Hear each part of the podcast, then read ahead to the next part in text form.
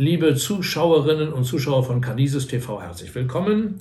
Wir sind immer noch am Ende des vierten Kapitels und ich habe Ihnen gestern diese Geschichte, äh, die im Hintergrund der jetzt der paulinischen äh, Bildsprache steht, erzählt, nämlich Abraham, der diese beiden Frauen hat, Sarai und Hagar.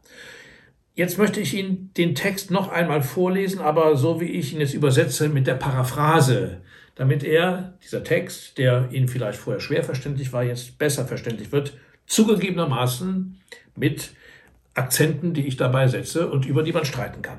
Also, sagt mir, ihr, die ihr so gerne unter dem Gesetz seid. ich erzähle euch jetzt was. Hört ihr nicht auf das Gesetz?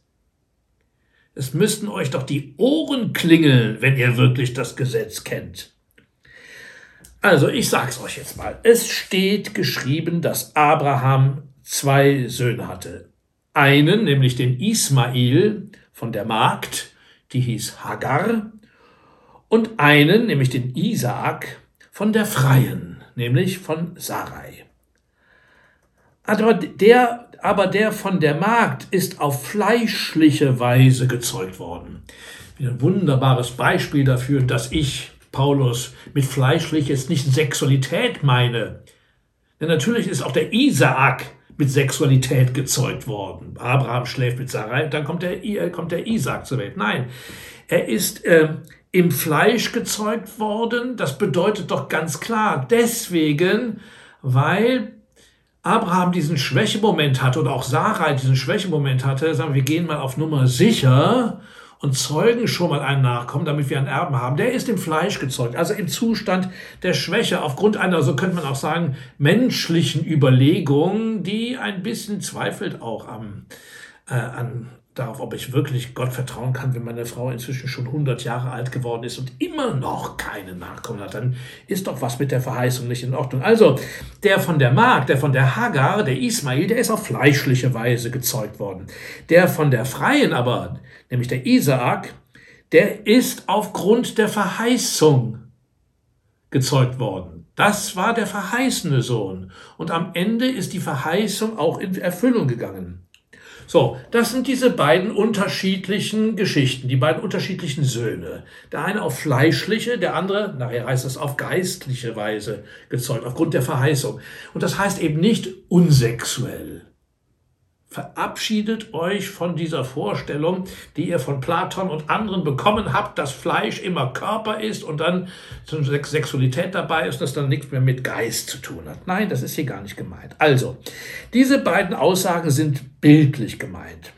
Sie stehen für zwei Verfügungen, die Gott erlassen hat bezüglich der beiden Söhne und der großen Nachkommenschaft, die er erhalten soll, und zwar durch beide denn auch dem Ismail ist eine große Nachkommenschaft verheißen.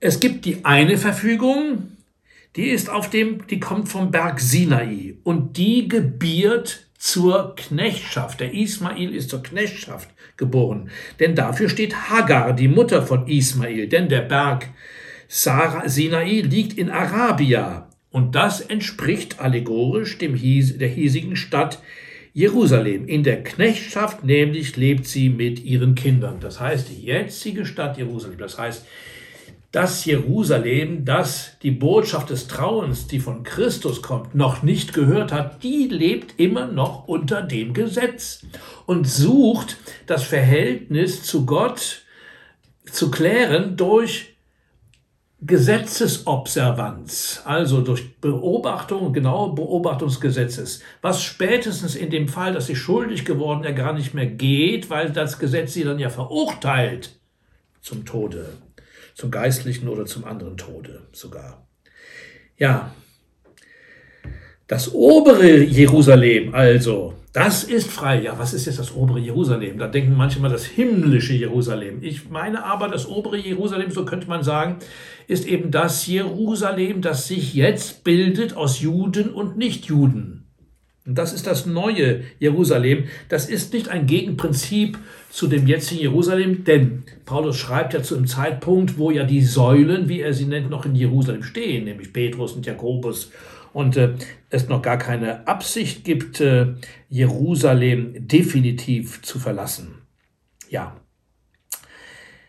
also das entspricht, äh, äh, das obere Jerusalem hingegen ist frei und diese Stadt ist die Mutter von uns, Christgläubigen, Juden und Heiden. Es steht ja geschrieben, freu dich, die, Unfruchtbare, die du nie gebierst, brich in Jubel aus und jause, die du nie in Wehen liegst, denn zahlreich sind die Kinder der Einsamen, zahlreicher als die Kinder jener, die den Mann hat.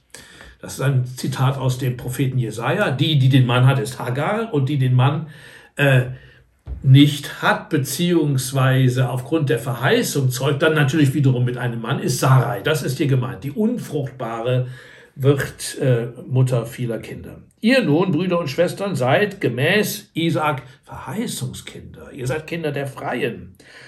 Aber wie damals der auf fleischliche Weise gezeugte Ismael, den auf geistliche Weise gezeugten Isaak, zu verdrängen versuchte, weil er sich eben äh, gegenüber ihm aufplusterte und sagte, ich bin der Ältere, mir fällt der doppelte Erbteil zu. So ist es auch jetzt, nämlich das sind genau diese Heiden, diese, diese Evangeliumsverdreher, die euch jetzt versuchen zu sagen, wir sind die Älteren, wir können es besser, wir machen es, äh, ihr müsst es so machen wie wir. Also die Evangeliumsverdreher übernehmen sozusagen die Rolle des Ismael, der sich erhebt über die Heidenchristen und sagt, ihr müsst so werden wie wir, dann überhaupt erst reden wir miteinander auf Augenhöhe. Also man könnte eben sagen, die Evangeliumsverdreher sind eben genau dieser Ismael und der versucht eben jetzt die auf geistliche Weise gezeugten zu verdrängen, nämlich euch. Doch was sagt die Schrift? Die Schrift sagt, schick die Magd und den Sohn aus deinem Haus fort. Das heißt, verjagt sie aus der Gemeinde von Galatien, diese Evangeliumsverdreher. Egal, ob sie Heidenchristen sind oder Judenchristen, völlig egal, raus mit denen. Denn nicht soll der Sohn der Magd, also Ismael, zusammen mit dem Sohn der Freien Erbe sein. Das geht nicht. Also, Brüder und Schwestern, wir sind nicht Kinder einer Magd, sondern wir sind Kinder einer Freien. Die Evangeliumsverdreher hingegen gehören zu Ismael, gehören also weder zu uns noch natürlich, dies sei abschließend gesagt, um möglichen Missverständnissen vorzubeugen, sie gehören natürlich äh, zum irdischen Israel. Also gehören, sie gehören weder zu uns noch zum irdischen Israel. Die Evangeliumsverdreher haben letztlich auch im irdischen Israel nichts zu suchen, weil sie das Gesetz gar nicht verstanden haben. Ja, für wen können wir beten? Hier geht es ja um Abgrenzung, dass man Stellung bezieht.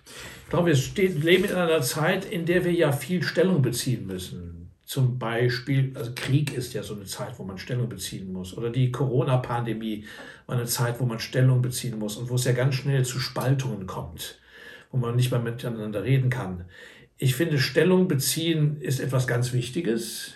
Aber die große Kunst ist ja, Stellung so zu beziehen, dass man dabei nicht die Beziehung zerrüttet. Aber es gibt ein paar Sachen, finde ich, da muss man tatsächlich Stellung beziehen. Wenn man eben merkt, dass da Leute sind, die andere verführen. Also ich nenne mal Beispiel. Wir haben in der katholischen Kirche ein großes Thema zurzeit und das heißt geistlicher Missbrauch.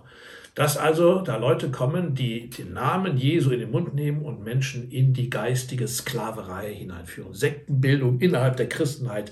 Innerhalb der katholischen Kirche gibt es das, der evangelischen, der orthodoxen, bei den Freikirchen überall. Und diesen Leuten gegenüber, die mit Machtanspruch auftreten und andere unfrei machen wollen, denen gegenüber muss man Klartext reden. Die haben hier nichts zu suchen. So möchte ich also für alle beten, die ja unter dem Druck solcher Verführer stehen, die im Namen des Evangeliums sich aufplustern, um sie in die Unfreiheit und Abhängigkeit zu führen und um die Kraft, hier dann auch klar Stellung zu nehmen. Ich wünsche Ihnen einen schönen Tag.